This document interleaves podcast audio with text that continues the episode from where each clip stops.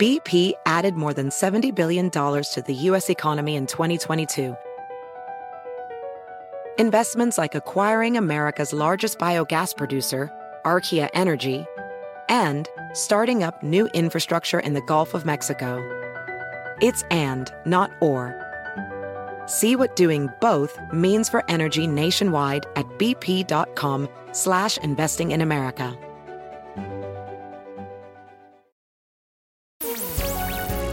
Bienvenidos. Estas son las noticias del día en NTN 24. Naciones Unidas alerta por desplazamientos sin precedentes en México y Centroamérica. En las últimas horas, el organismo estimó que México podría alcanzar las 100.000 solicitudes de asilo este año. Las autoridades de ese país han sido cuestionadas por el trato a migrantes en la frontera con Guatemala ante el avance de nuevas caravanas. ¿Qué debería hacer el gobierno de Andrés Manuel López Obrador? Lo conversamos con José Torres, periodista de la agencia Reuters desde Chiapas, donde se presentaron episodios de violencia la política del gobierno mexicano es una política de contención.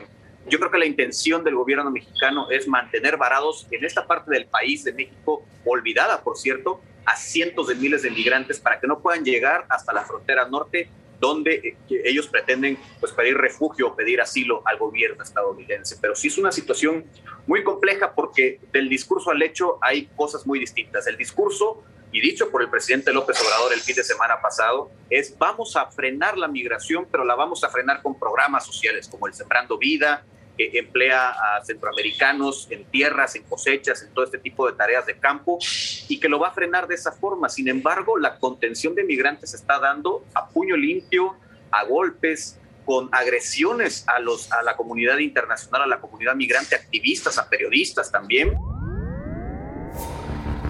La caótica retirada de tropas estadounidenses de Afganistán pasa factura a la popularidad del presidente Joe Biden. Así se evidencia en la más reciente encuesta del Washington Post, que recoge que el 51% de los ciudadanos consultados no aprueba la manera en que se terminó con la guerra más larga del país. Analizamos los resultados con Dan Balz, periodista senior del prestigioso diario. Una mayoría no cree a este punto que la guerra valió la pena combatirla en términos de costos de vida, el número de heridos, los dólares gastados. Pero al mismo tiempo ha tenido un impacto negativo en eh, el desempeño del presidente Biden. Una caída desde la última vez que hemos visto. Hay más gente que dice que desaprueba el trabajo que está haciendo como presidente. Y es lo que es invertido lo que pasaba hace un mes. Hay muchas cosas que están pasando en este país, incluyendo el aumento de la variante Delta y el asunto del problema del COVID-19. Pero no hay duda que el retiro de Estados Unidos ha tenido un impacto negativo en su presidencia. El régimen de Nicolás Maduro y la oposición retomaron hoy conversaciones en busca de poner fin a la crisis política, social y humanitaria en Venezuela. El memorando establecido en agosto plantea puntos como derechos políticos, garantías electorales, convivencia política y protección de la economía en la agenda de los opositores de Nicolás Maduro. Por su parte, el régimen plantea el levantamiento de las sanciones internacionales y la restauración del derecho a activos en el extranjero que permanecen congelados al día de hoy. Las conversaciones además estarán marcadas por las polémicas declaraciones de Maduro de esta semana, en las que afirmó que quiere ver a Juan Guaidó salir a votar el próximo 21 de noviembre. Análisis con Francisco Alfaro, politólogo y doctor en estudios internacionales de paz, conflictos y desarrollo.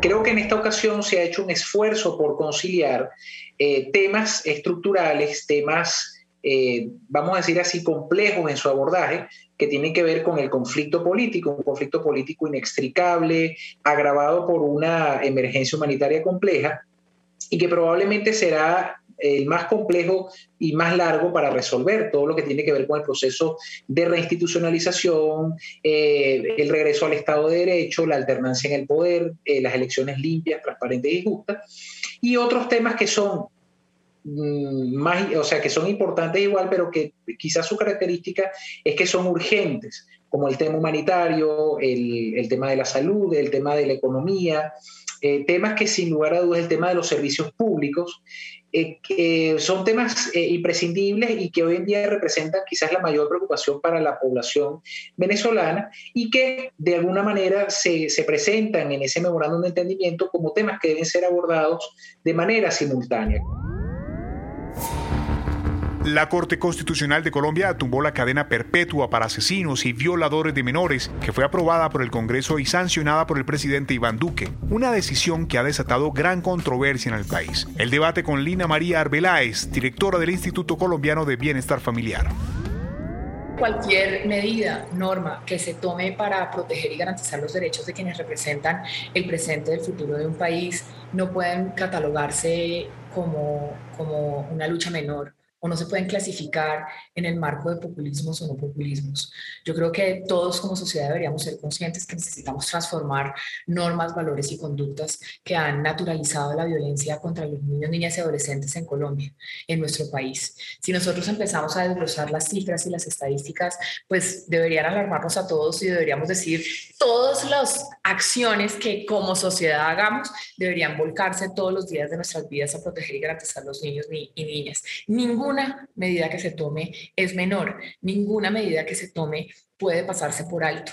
Todas buscan ese bien superior o esa estructura superior de bienestar que necesita la niñez de un país.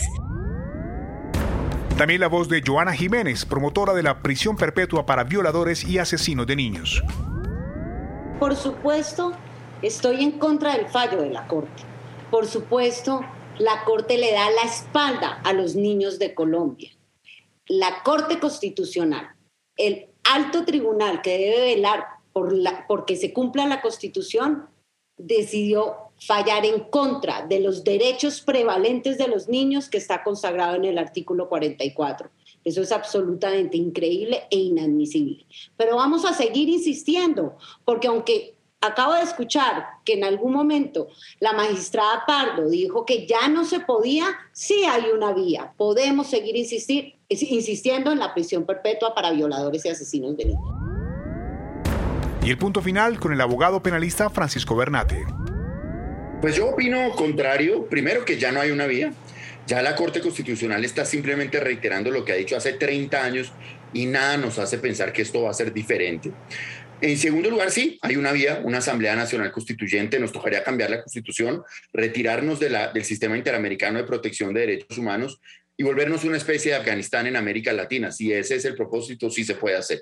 En tercer lugar, la prisión perpetua, como quedó establecida, al permitir que las investigaciones fueran eternas. Hoy a un niño víctima de un delito tienen que darle la respuesta rápido de qué pasó, de cómo pasó, de qué sucedió. Con la ley de prisión perpetua, pues teníamos 50, 60 o 70 años. Con eso se, favorecía la, impunidad. En segundo lugar, cuando dice, mire, da lo mismo violar que matar, da lo mismo violar que matar un va a pagar la misma. Entonces se estaba incentivando que, eh, que las agresiones contra nuestros niños fueran mayores, pero peor que todo lo anterior, establecía la prisión perpetua revisable a los 25 años. Hoy en día un criminal de estos, si es un violador, pues podrá estar 30 años en prisión sin ningún beneficio. Esta nueva ley era mucho más favorable para los violadores y ni qué decir de los asesinos. Si te gustó este podcast, puedes buscar más de nuestro contenido en nuestra página web www.ntn24.com. En NTN24 tenemos una red de corresponsales en las Américas que nos permite tener acceso de primera mano a toda la información y hacer análisis sobre los eventos más importantes de la región. Qué gusto estar con ustedes. Yo soy Hugo Vecino en Twitter, arroba Hugo Vecino. En el podcast de NTN24 te informamos y te acompañamos.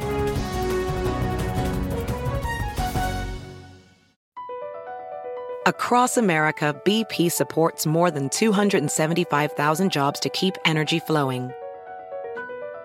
Jobs like building grid scale solar energy in Ohio and producing gas with fewer operational emissions in Texas. It's and, not or. See what doing both means for energy nationwide at bp.com slash investing in America. I'm Chris Hahn, the Aggressive Progressive. Check out a new episode of the Aggressive Progressive podcast every Tuesday. You know, the election is heating up just as the year is winding down. Stick with me I'll tell you the truth as I see it. Download The Aggressive Progressive on Pandora or wherever you get your podcasts.